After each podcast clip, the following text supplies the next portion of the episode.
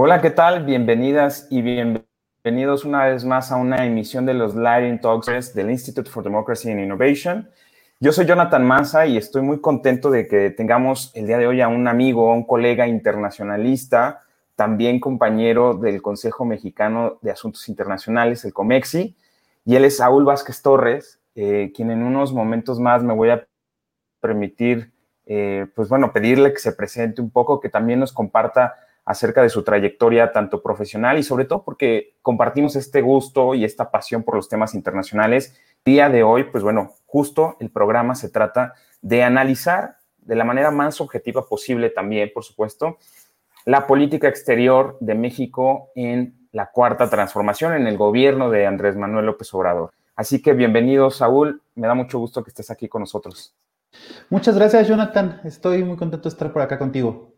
Gracias. Saúl, platícanos un poco acerca de ti, de tu trayectoria, para que también, eh, bueno, el público que nos escucha y que nos ve, pues pueda conocer un poco acerca de ti y por qué también te invitamos, obviamente, al programa como internacionalista y, sobre todo como un excelente eh, analista de los temas internacionales.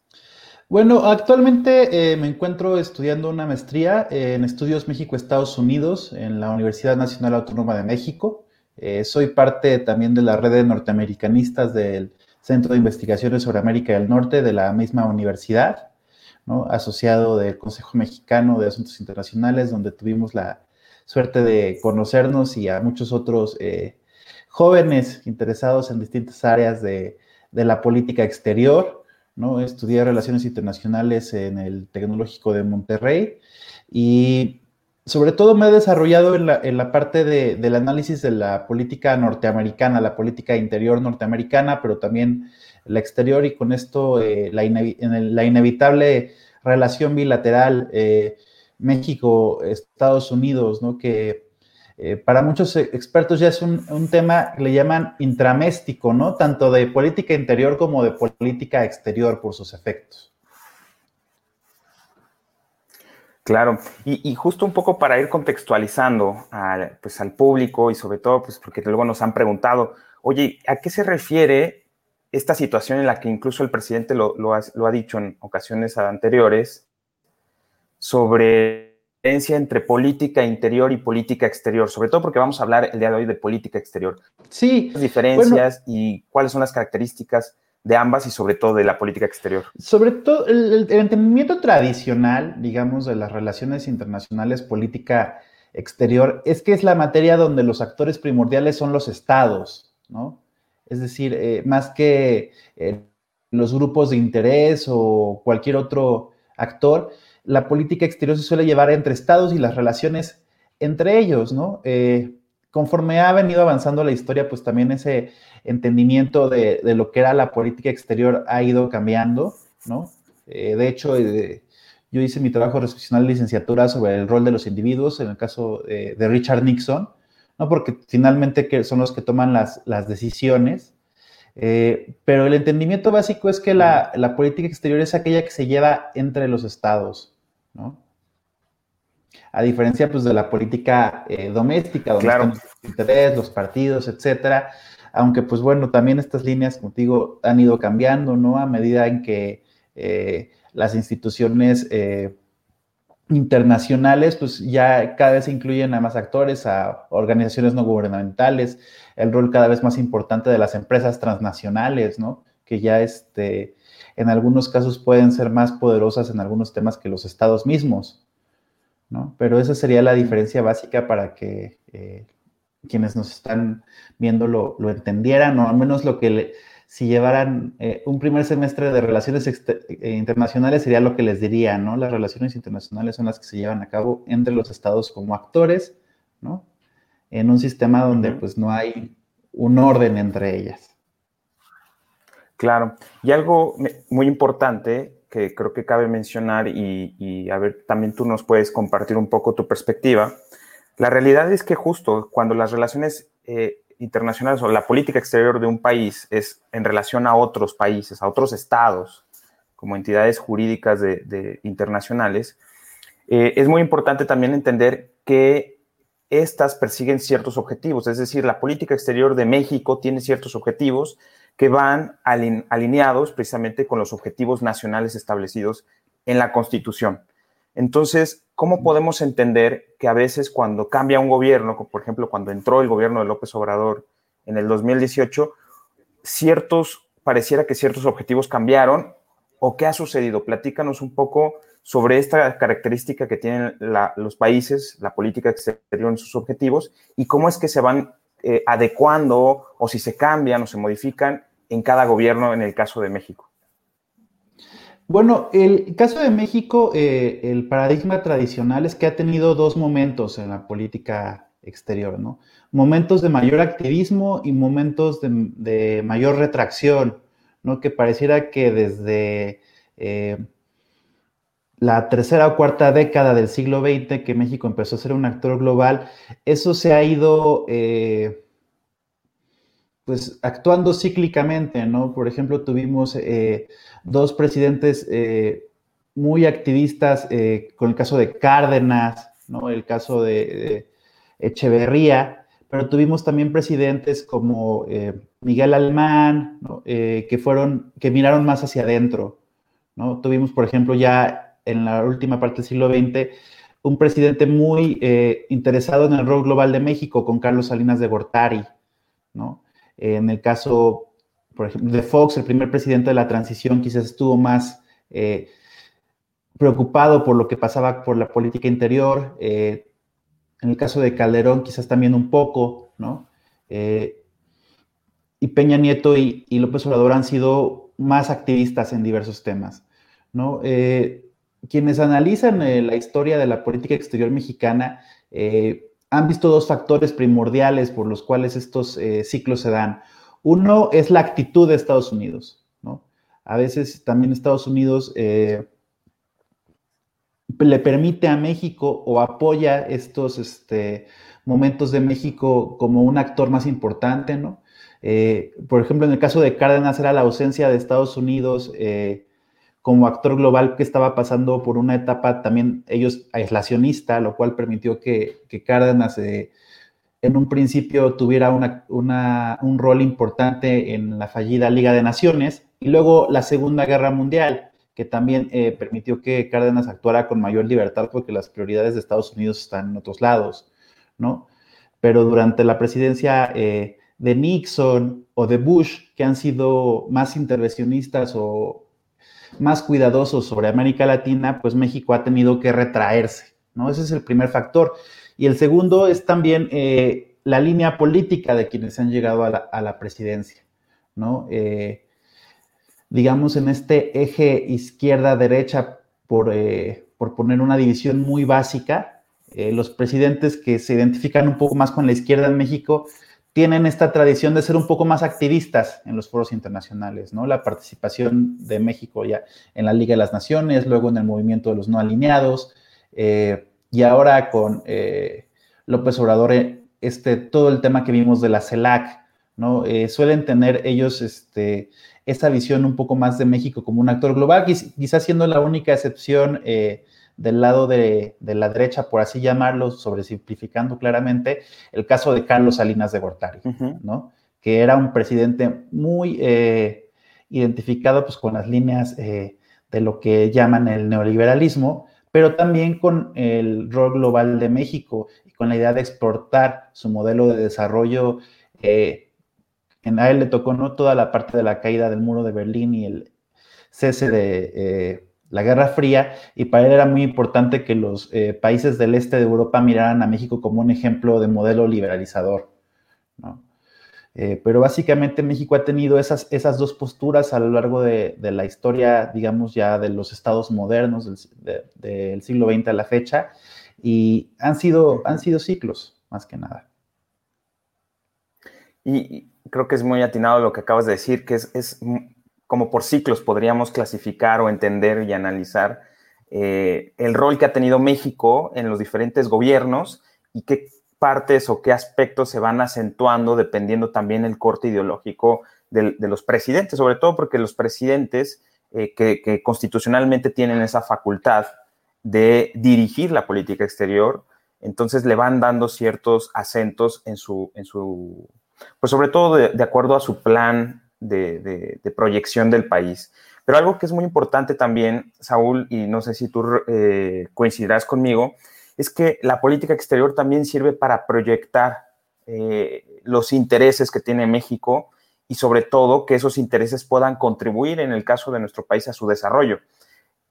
¿Qué, ¿Cómo podríamos entender, y ya para ir hablando en el contexto de la actual administración, las, eh, tanto las actuaciones que ha tenido eh, este, esta, esta, política exterior en, la 4T, tú lo acabas de decir, quizás como también como más de activismo, pero ¿qué resultados ha tenido para el desarrollo del, del país y cuáles han sido los hitos más importantes a estos tres años de, de, gobierno que ha tenido esta, esta administración? Sí, eh, también otra cosa que comentar, justo, eh, de repente también es mucho a los presidentes les, pues, las cartas con las que les toca jugar, ¿no? por ejemplo, yo pienso en el caso del presidente Calderón, le tocó, al menos durante gran parte de su mandato, un sistema internacional y un vecindario eh, poco amigable para él, ¿no? Que fue la, primera ola rosada en América Latina. Incluso por ahí recuerdo yo mucho, eh, cuando empezaban las redes sociales, eh, una especie de meme que era una fotografía de Calderón y Uribe solos en una esquina y todos los presidentes de la llamada ola rosada a un lado. Entonces era difícil que tuvieran un rol más activo, ¿no? Y sobre todo, eh, por ejemplo, Calderón se concentró mucho también, como tú lo decías, en sus intereses, en la agenda de seguridad, ¿no? En la llamada Iniciativa Mérida, quizás sería su eh, mayor legado en materia de política exterior, una iniciativa que justamente esta semana entró en, este, en cuestionamiento con la reunión de alto nivel eh, entre los funcionarios del gobierno de México y Estados Unidos. Y al presidente López Obrador creo que le han tocado cartas, algunas difíciles, pero otras también más amigables. ¿no? En el tema latinoamericano. Eh, sí, creo que eh, justo yo quería platicarte de, un libro que se llama Foreign Policy Analysis de Chris Alden y Amon Aran. Es, muy bueno, es un libro pues, de texto para eh, los que somos este, estudiosos de las relaciones internacionales. Y él sobre todo nos dice dos, dos cosas, nos dicen dos cosas sobre el análisis de la política exterior. Uno es que lo que hay que analizar son las herramientas con las cuales se toman estas decisiones, ¿no? Eh, la identidad de los países y la historia de los países, cuánto importan. Eh, también creo que eso responde un poco a lo primero que me decías. A veces hay ciertos países, como, como en el caso de Estados Unidos, que más allá de si los presidentes pertenecen a uno u otro partido, eh, pues su identidad en materia de política exterior está muy bien definida, ¿no? Por eso vimos eh, una guerra en Afganistán que cruzó a dos presidentes de cada partido. También, por ejemplo, cuando fue el caso de la guerra de Vietnam, que empezó con un presidente demócrata, terminó con un presidente republicano. Eh, Estados Unidos entiende muy bien su rol eh, con esta analogía del sheriff, del Republican sheriff, ¿no? Que, este, que son responsables de mantener la, paz global, el modelo democrático, etcétera, más allá del del presidente que se tenga. Y en el caso de México, salvo algunas cuantas líneas, no hay una política exterior tan definida, ¿no? Eh, tenemos esta, este lugar común de la no intervención, ¿no? Que sin embargo, pues en momentos también este, no ha sido tan así, ¿no? Ha servido como pretexto un poco para salirnos de las coyunturas complicadas, pero no es que tengamos una política exterior definida. Quizás eh, el valor más grande también de nuestra política exterior es la no proliferación nuclear, que es algo de lo que tampoco se habla tanto, pero que se ha mantenido eh, desde que se firmó el Tratado de Tlatelolco. Pero eso permite a los presidentes mexicanos eh, jugar un poco, ¿no? El hecho de que no tenemos una identidad o un rol definido como actores ni siquiera regionales ni globales. Claro, a veces e, esa ambigüedad, como lo podría incluso yo definir o, conceptualizar, pues permite a cada presidente tener margen de maniobra según las circunstancias, porque países como, como México, como nuestro país, pues bueno, dependen mucho de las circunstancias, tú lo comentabas con claros ejemplos, de acuerdo a qué cartas les tocó jugar en, cierto momento o en cierta circunstancia. Y tampoco podemos dejar de lado que gran parte de la actuación que tenga México en el concierto de las naciones, en cada administración, pues también depende mucho del contexto global, sobre todo por pues porque tenemos de vecinos a Estados Unidos, ¿no? Y ellos van marcando cierta pauta en el, en el mundo y, México, pues bueno, a veces ha tenido que caminar junto con ellos en ciertos temas, pero también creo que en otros eh, sí hay como una característica, una constante en la que México se aparta, eh, a veces con buenos pretextos o con circunstancias justo como la, no intervención, eh, la autodeterminación de los pueblos, estos principios de política exterior que incluso están ya, este, pues bueno, sacralizados en, en, la Constitución y le han servido de maniobra. Pero hoy en día, en el contexto en el que nos encontramos, un Estados Unidos en donde parece ser que, bueno, finalmente la, el orden, la institucionalidad se ha recobrado con la administración de Joe Biden, a diferencia de con Donald Trump, que era muy personal el estilo de dirigir incluso la política exterior de acuerdo a cómo se levantaba el, expresidente Donald Trump de ánimo y tuiteaba algo. Y, bueno, ahora que se ha ido como reordenando el, vamos a decir, el, contexto global, parece también ser que en la administración de, de, López Obrador se han atrevido a ir un poco más lejos de lo que lo hicieron en la época de Donald Trump. Y con esto me refiero a desafiar incluso un poco eh, a, nuestro vecino, que son los Estados Unidos. ¿Tú qué opinas al respecto? Sí, eh, creo, te, te, decía un poco que le han tocado buenas cartas al presidente López Obrador, eh, salvo por la primera que le tocó, ¿no? Y quizás la más importante, que fue justo la presencia de, Donald Trump en los primeros dos años de su gobierno, ¿no? Yo recuerdo mucho y en aquel entonces escribí un texto en Animal Político sobre lo que pasó con la primera ola de eh, migrantes, la primera caravana migrante, que incluso de hecho fue el primer eh, funcionario de alto nivel que le renunció a López Obrador, eh, el señor Guillén, que estaba al cargo del Instituto Nacional de Migración, porque él llegó con una propuesta migratoria de cambiar justo el paradigma, ¿no? En tema de política exterior y sobre migración y pues de inmediato se encontró con un vecino que le dijo, pues no vas a jugar por ahí, ¿no? Eh, y tuvo que cambiar eh, completamente y hasta la fecha, ¿no? Eh, recientemente vimos aquellas imágenes de la Guardia Nacional recibiendo a los migrantes centroamericanos. Pero bueno, ya no está el señor Trump y parece que hay una actitud radicalmente distinta tanto al norte como hacia el sur respecto de México. Eh, justo te platicaba yo un poco del texto de, Alden, porque la otra cosa que también eh, ha modelado eh, la política exterior mexicana es que una de las áreas que mejor funcionan en la administración pública mexicana es el servicio exterior, ¿no? Ahí tenemos un, este, un servicio exterior de carrera que como no lo tiene ninguna otra área del gobierno federal, muy profesional, eh, con un sistema de avances eh, muy claro y que además ya tiene bastantes años funcionando, Y que ha sido además este, una de las áreas eh, que no ha sido tocada por la austeridad, Que es una de las este, líneas de este gobierno.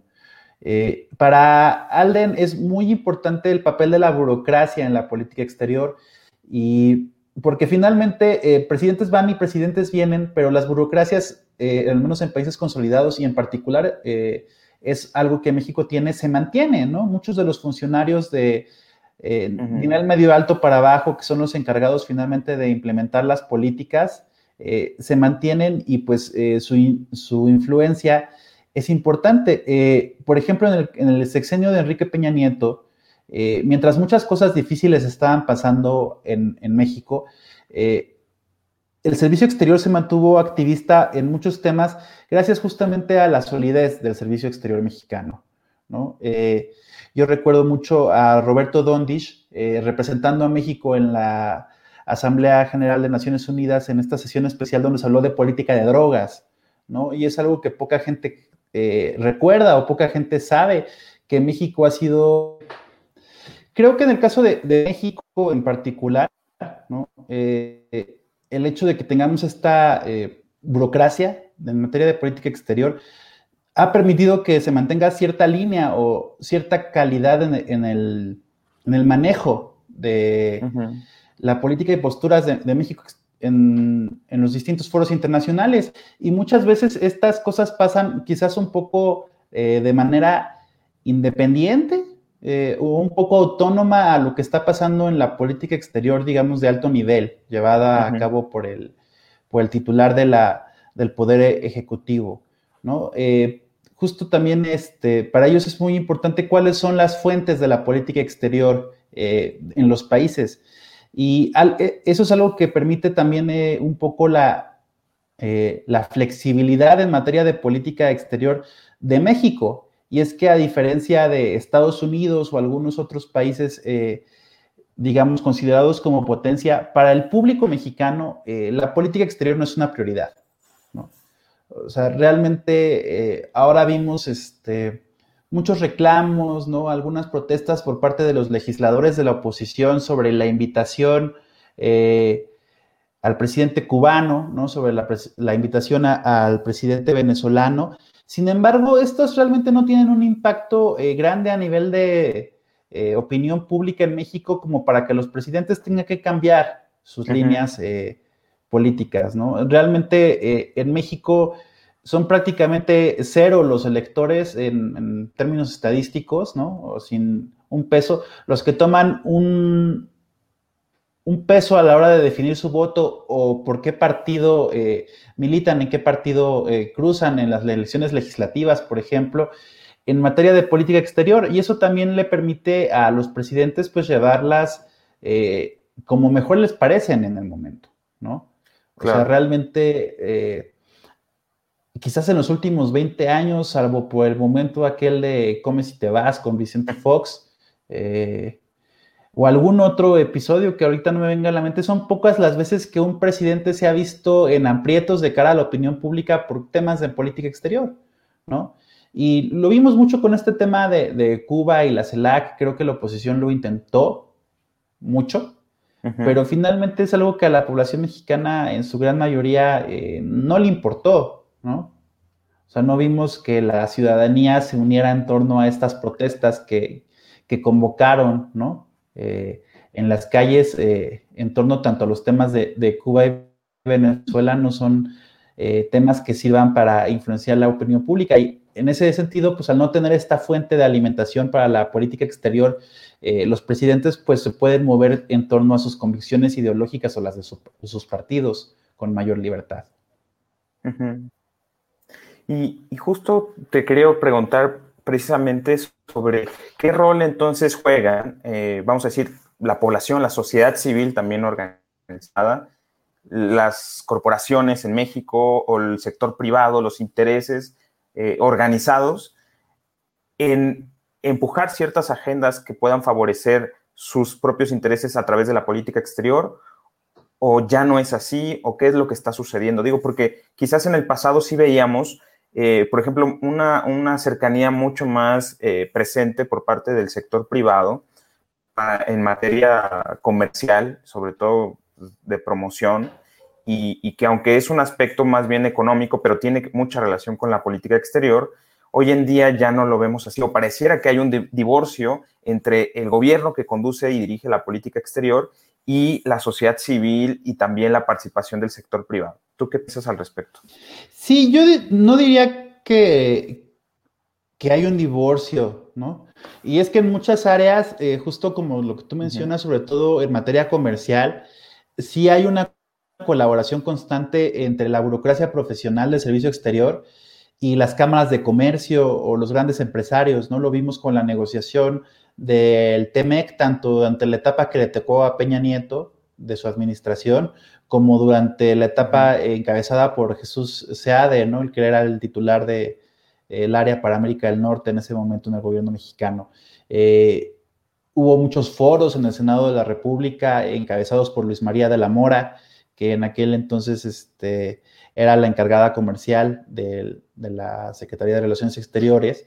Eh, y sí hubo esa incidencia, ¿no? Otro proceso, yo te hablaba de eh, el papel que tuvo México en la, en la UNGAS de 2017 en materia de política de drogas. Ahí estuvieron todos los activistas eh, mexicanos en materia de política de drogas representados, escuchados en los foros. Sí hubo una presencia. Entonces yo diría que más bien la presencia eh, tanto de sociedad civil como del sector privado eh, se limita a ciertos temas ¿no? relacionados con su agenda de interés. Pero cuando llegan a ser estos grandes temas precisamente de política exterior o de definir las grandes líneas ideológicas de las posturas de México ante su vecindario y el resto de las naciones, ahí es donde ya no hay un, un gran electorado o una gran organización social eh, que esté interesada en estos temas, ¿no? Hay pequeños, te digo, sectores o grupos de interés en torno a temas específicos, ¿no? Eh, creo que justamente el tema de eh, todo el comercio exterior ya desde hace años, ¿no? México tiene muy bien desarrollado un entramado, una serie de dependencias gubernamentales que están en constante gobierno, digo, en constante contacto con las empresas, ¿no? Yo siempre incluso cuando platico de eso, eh, digo, no puedo evitar recordar esta eh, jingle de solidaridad donde decían el gobierno y la gran empresa juntos por naturaleza, ¿no? Que fue justo el enfoque. Eh, y ese sí es un legado que, desde ese entonces se permanece, ¿no? E incluso hemos visto que esta administración, con todo su discurso político, no ha cambiado la manera en la que se conduce el comercio exterior mexicano para nada, ¿no? Cuando tuvimos este, la amenaza de que eh, se rompiera el Tratado de Libre Comercio América del Norte, que finalmente devino en el, en TEMEC, pues se defendió y se promovieron los avances, que incluso yo creo que hay varias áreas donde México eh, ganó respecto al Tratado de Libre Comercio América del Norte, como si lo hubiera hecho el mismísimo Salinas, ¿no? O este, el mismísimo Pedro Aspe, o sea, realmente no, eh, no hubo un cambio en ningún sentido en, materia de, la política comercial de México hacia Estados Unidos. Bueno, a mí me sorprendió ahorita que mencionas esto. Eh, yo creo que muchas veces, por yo lo he dicho en otros, en, otras, eh, en otros espacios, que a veces nos enfocamos más, eh, sobre todo las personas que nos gusta ver de política, analizar la política y observar lo que está pasando también en este gobierno, eh, nos vamos a veces con la finta, diría yo, con las estridencias de lo que se dice y sobre todo, pues bueno, últimamente con lo que ha pasado en, política exterior. Pero eh, algo que me llamó la atención es que reiteradamente, tanto en el Castillo de Chapultepec, en ese discurso que dio López Obrador, como ahora en la reunión de, la CELAC, él propone o propuso o mencionó eh, que se debe de crear un mecanismo de libre comercio en donde el resto de América Latina se incluya o se, o se vincule más en el libre comercio con América del Norte, con Estados Unidos y Canadá. Entonces, a veces pareciera incluso hasta como contradictorio lo que dice con lo que aparenta que se está realizando en estos actos, ¿no? No, no sé si coincidas conmigo o qué te ha parecido eso. Sí, y también justo eh, por eso quería platicarles yo de este libro del análisis de política exterior, porque eh, los, autores nos, este, nos, advierten precisamente de dos cosas, ¿no? Una es justamente de esa trampa, ¿no? De ponerle atención a los discursos, ¿no? Eh, y no revisar realmente, ellos dicen, el proceso de toma de decisiones, ¿no? De dónde se alimenta, quiénes son los actores, o sea, realmente qué es lo que se hace y, y qué se está instruyendo a las burocracias en materia de política exterior. Y la segunda es también eh, evitar la falsa atribución de los resultados. A veces las políticas eh, funcionan a pesar de que el procedimiento o el proceso eh, que se llevó fue equivocado y a veces lo contrario, a veces los países este, fracasan en sus objetivos de política exterior a pesar de que el procedimiento fuera correcto, ¿no? a pesar de que realmente eh, se tomaran las decisiones con base en evidencia y tomando en cuenta los actores locales y nacionales, etcétera, pues muchas veces eh, los resultados pues no son los esperados. Y en este caso eh, mexicano, ¿no? Creo que justo habría que ver, te digo, a la burocracia de la, de la política exterior mexicana en funcionamiento, ¿no?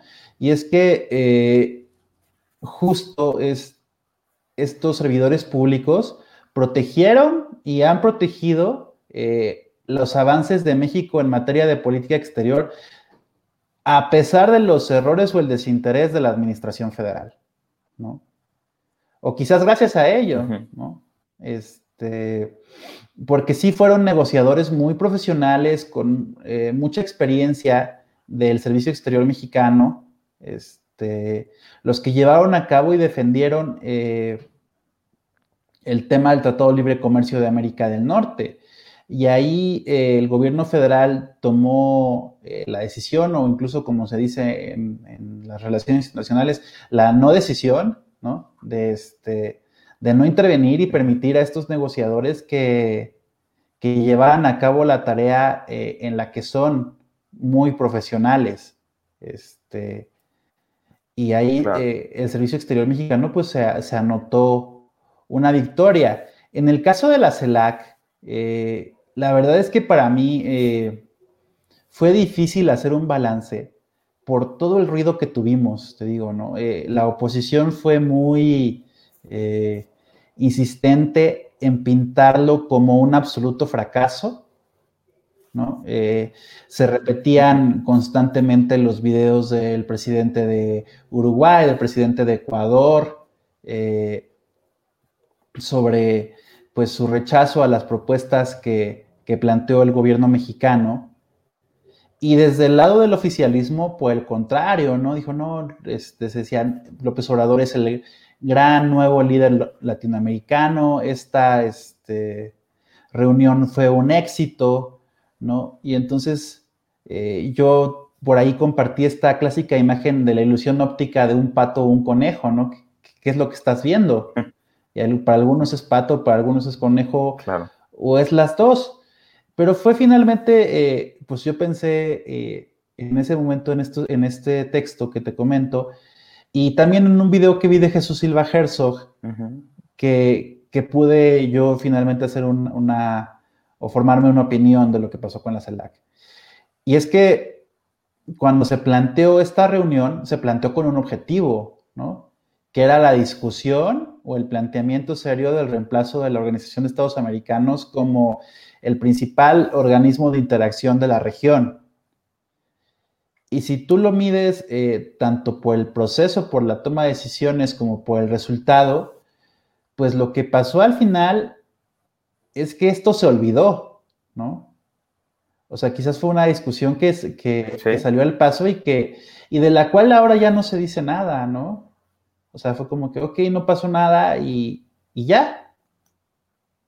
Y en ese sentido, pues, este, la decisión, pues, sí fue un... Eh, Digo, el, foro sí fue un fracaso en los objetivos de materia de política exterior que el gobierno mexicano nos había planteado, al menos formalmente.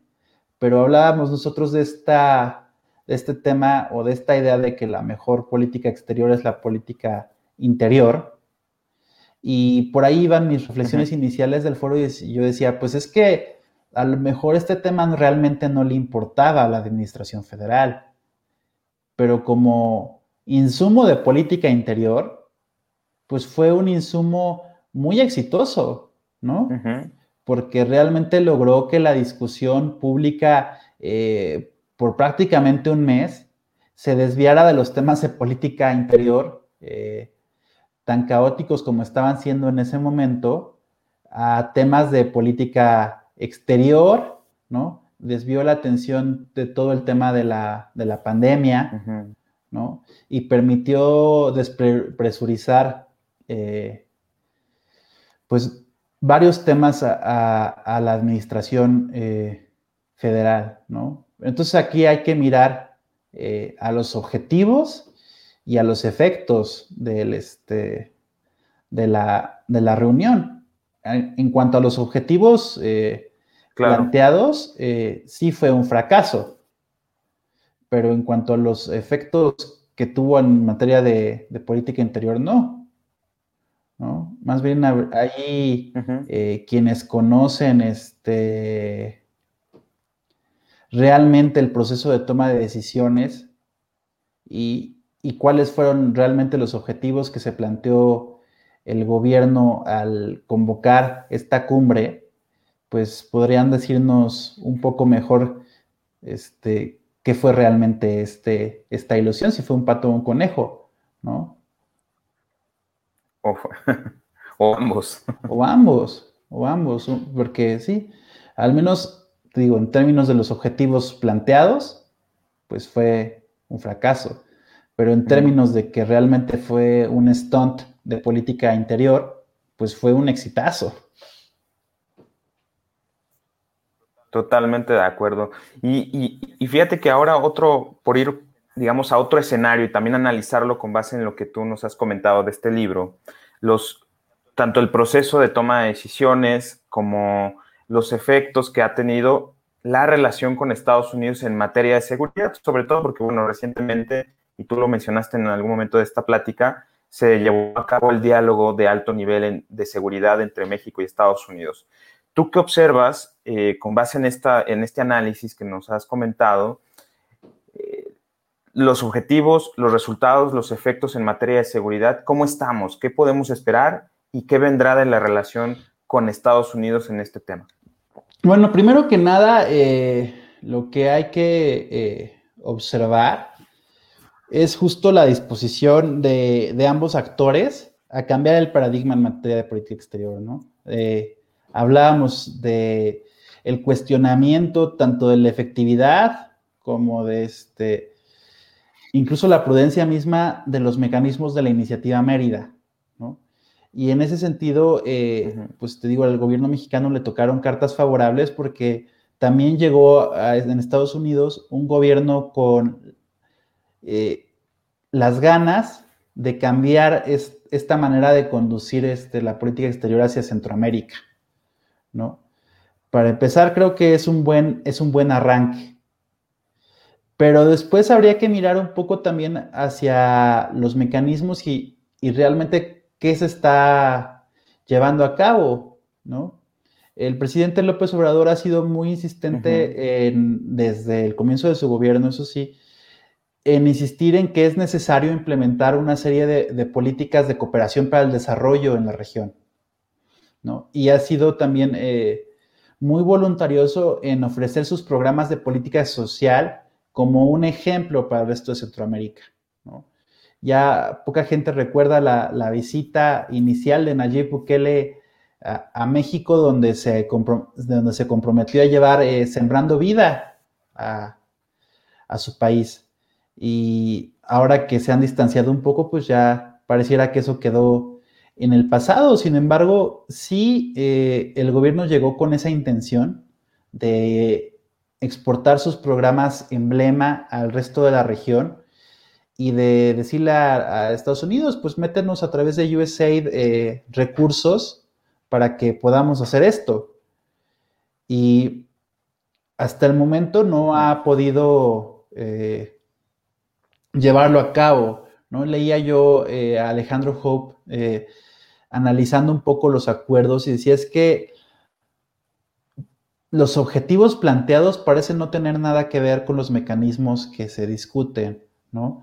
Hay poco sobre eh, los cambios que necesitan hacerse en los sistemas de procuración de justicia eh, mexicanos, hay poco sobre eh, un retiro o un cambio del rol de la Guardia Nacional en la frontera sur, ¿no?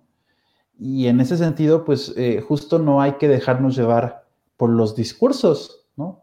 Sino analizar qué es lo que es realmente en los acuerdos.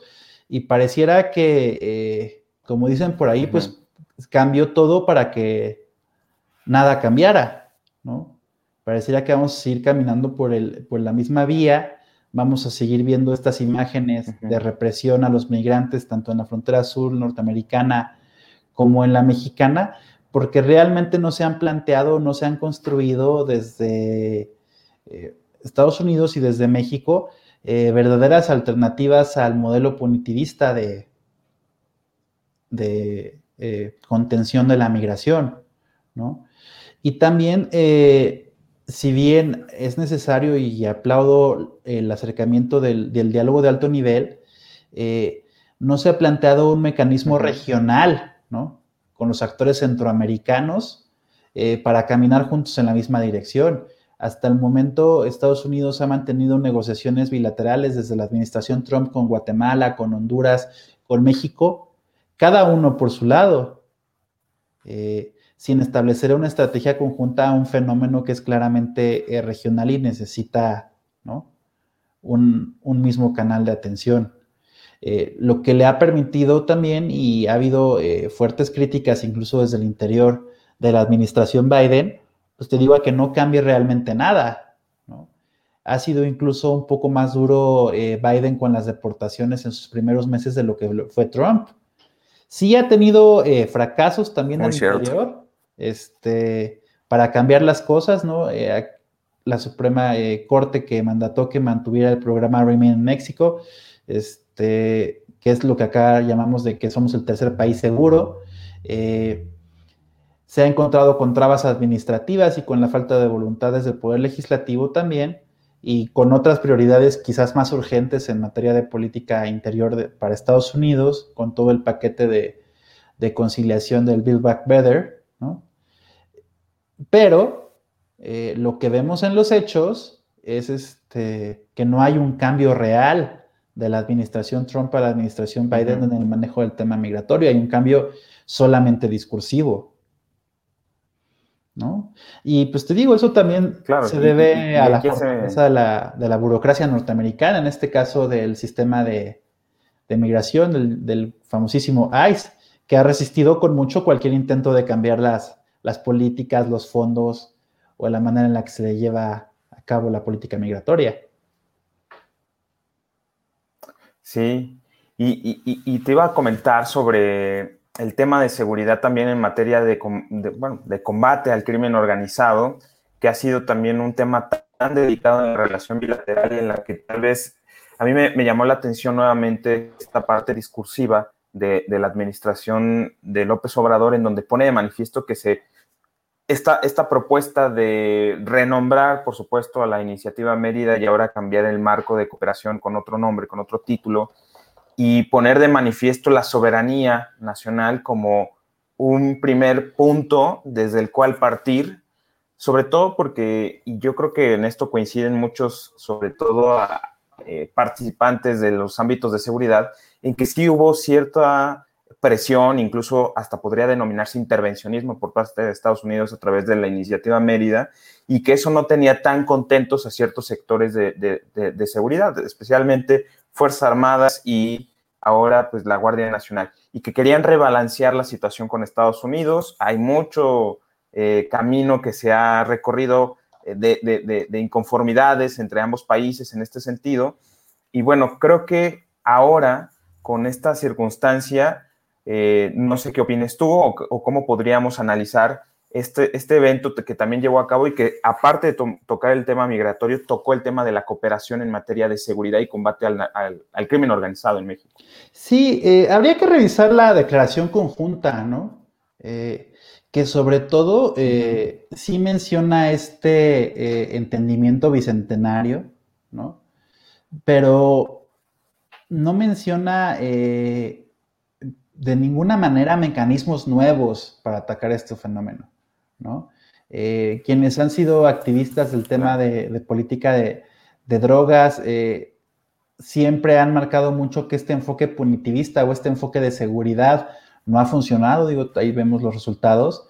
Eh, pero se siguen hablando de, nuevo de perseguir las redes delictivas, de la delincuencia transfronteriza, pero por ejemplo, te digo, te hablaba del, del, tema de los activistas, no se habla de algo que, es, que ha sido muy importante en esta administración para la política local mexicana y es de la inteligencia financiera, ¿no? Que todos los expertos de sociedad civil y academia te dicen es que eh, la verdadera clave para derrotar al crimen organizado está en cerrarles la llave del financiamiento, ¿no? Y eso es algo que eh, ni en el discurso ni en los documentos que podemos ver, al menos públicamente, eh, se trata, ¿no? Eh, y si uno lee, pues bien entre líneas, pues realmente eh, pareciera que, te digo, o sea, cambia mucho el discurso, pero todo se mantiene igual, ¿no? Habla del crecimiento del cártel de Jalisco Nueva Generación y de la necesidad de, este, de colaborar con la Oficina de Naciones Unidas contra el Crimen y el Delito. Sí menciona así como de pasada cuando hace una larga lista de las oficinas a la Unidad de Inteligencia Financiera, pero no dice qué van a hacer diferente, ¿no? Y sobre todo habla de frenar el, tránsito en la frontera tanto de armas como de drogas o cualquier este, insumo relacionado con el crimen organizado.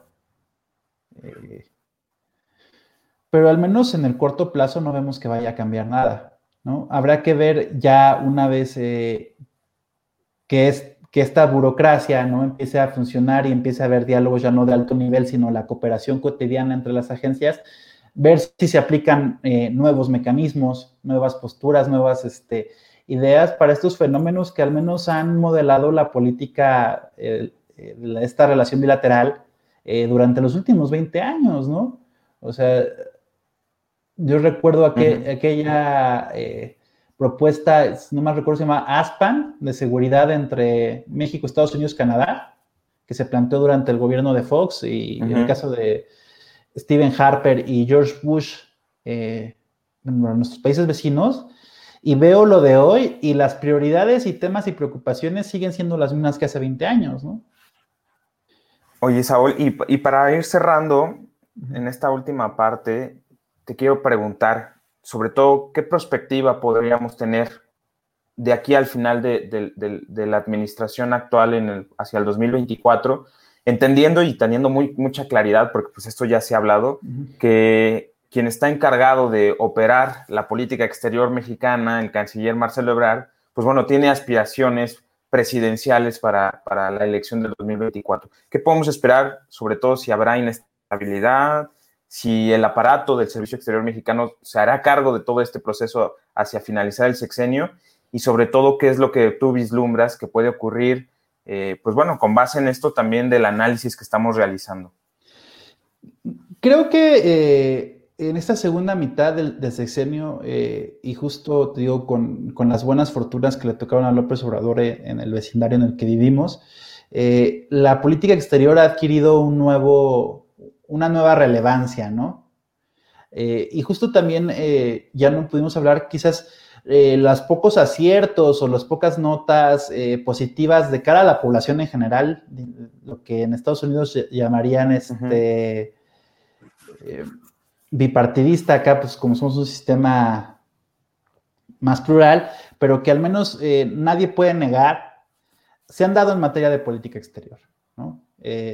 Todo el tema de la diplomacia de las vacunas, habrá que reconocer que eh, tras un inicio complicado, eh, ahora México ha sido de los actores más importantes eh, tanto para la distribución global como para el tener ¿no? un suministro importante, aunque no se haya traducido necesariamente en una población vacunada en su, en su mayoría.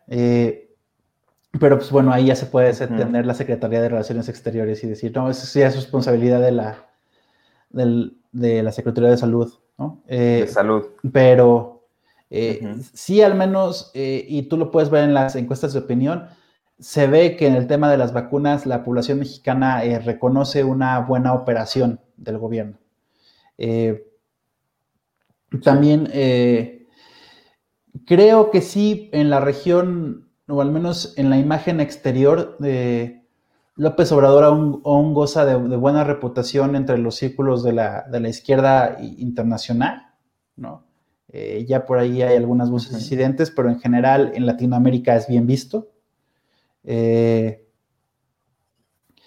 y creo que en ese sentido, en, la, en, que como platicábamos, eh, la política interior a lo mejor no está caminando como quisiera el presidente, pues ha encontrado él en la política exterior y en Marcelo Ebrard eh, dos aliados, ¿no? Para anotarse algunas estrellas, ¿no? De cara a la, población mexicana. Pero yo te decía al principio que a lo mejor, pues eso no es lo más efectivo eh, para obtener votos.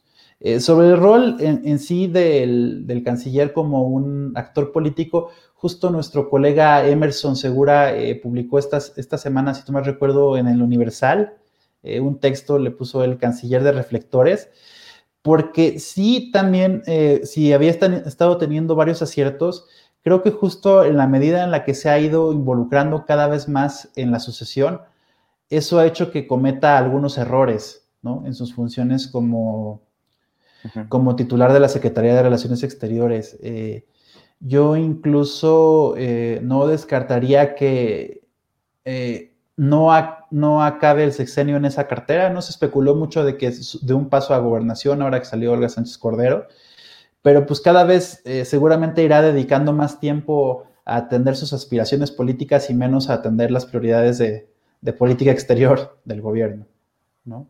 Eh, en ese sentido, pues este, ahí hay una nota de preocupación, ¿no?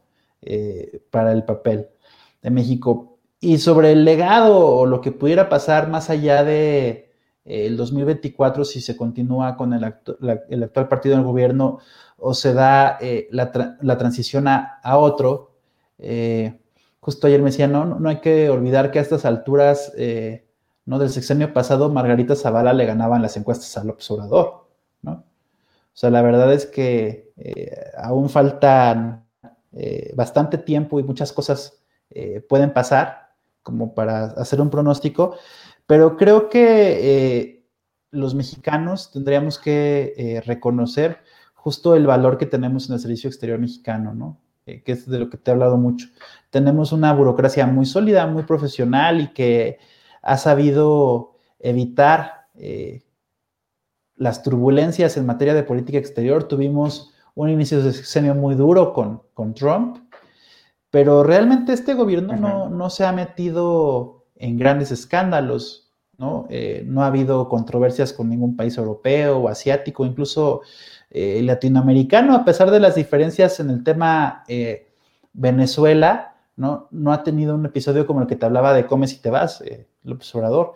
Y creo que en ese sentido, cuando tantas cosas eh, pudieran verse de manera negativa de la política interior, al menos en la política exterior hemos tenido un pilar de, la estabilidad eh, del Estado mexicano a través de, distintas administraciones y creo que los mexicanos podemos confiar en que eso va a seguir siendo así, ¿no? Te digo, afortunadamente no, nos hemos librado eh, también de este discurso contra las élites y los técnicos y, las burocracias. En el caso del Servicio Exterior Mexicano ha sido, eh, yo no sé, ahí también quienes están más metidos desde dentro, si fue un cabildeo muy exitoso de parte del canciller o de algún funcionario de medio o alto nivel que les dijeron esto no hay que tocarlo, ¿no? No hay que cambiarlo, no hay que aplicarle. Eh, claro medidas este, como la que está haciendo con el resto del gobierno.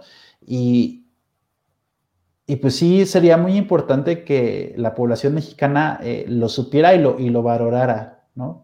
Porque creo que ahí hemos construido un modelo que el resto de la administración pública eh, vendría bien en estudiar y replicar. Claro, sí, tú, tú bien lo, lo comentabas. Creo que eh, tanto el servicio exterior mexicano, como bien decías, es, de lo más cuidado. Y este, por parte del país, digamos, del Estado mexicano, eh, creo que el cuidar y el, el, mirar un poco qué hace falta para mejorar o para soltar o robustecer ese cuerpo diplomático que tiene México y que sí funciona, que sí es útil a los intereses del país, como ya mencionábamos, pues eso es algo que ha sido muy característico y que habría que también, eh, pues sobre todo para la parte de, los hacedores de política y de los legisladores, sobre todo, porque en el Congreso es donde se ponen de manifiesto muchas, veces eh, pues esas posibilidades de poder mejorar ciertos aspectos de la administración pública federal. Y pues bueno, la verdad es que, eh, Saúl, hemos llegado ya al final de esta conversación.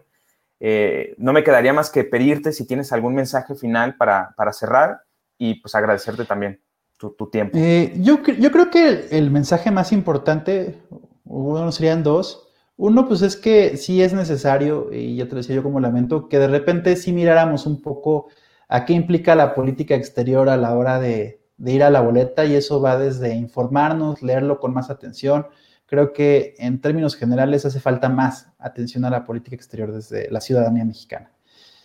Y la segunda, y que si yo siempre repito también, eh, pues justo no verla como una extensión, ¿no?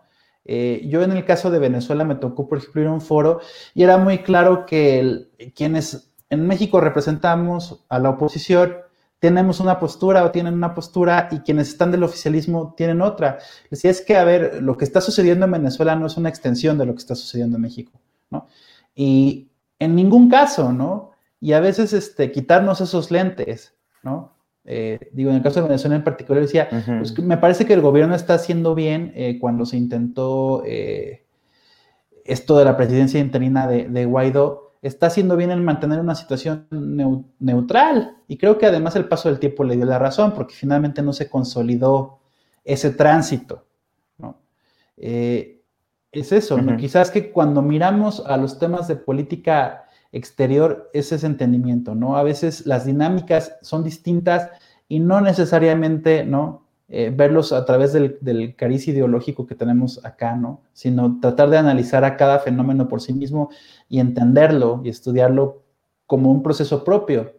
Coincido plenamente contigo, la verdad, y pues de verdad te agradecemos mucho tu participación, tu tiempo, el que te hayas dado también a la tarea de recomendarnos este texto que es muy útil para hacer un análisis eh, objetivo sobre eh, la política exterior, en este caso de México.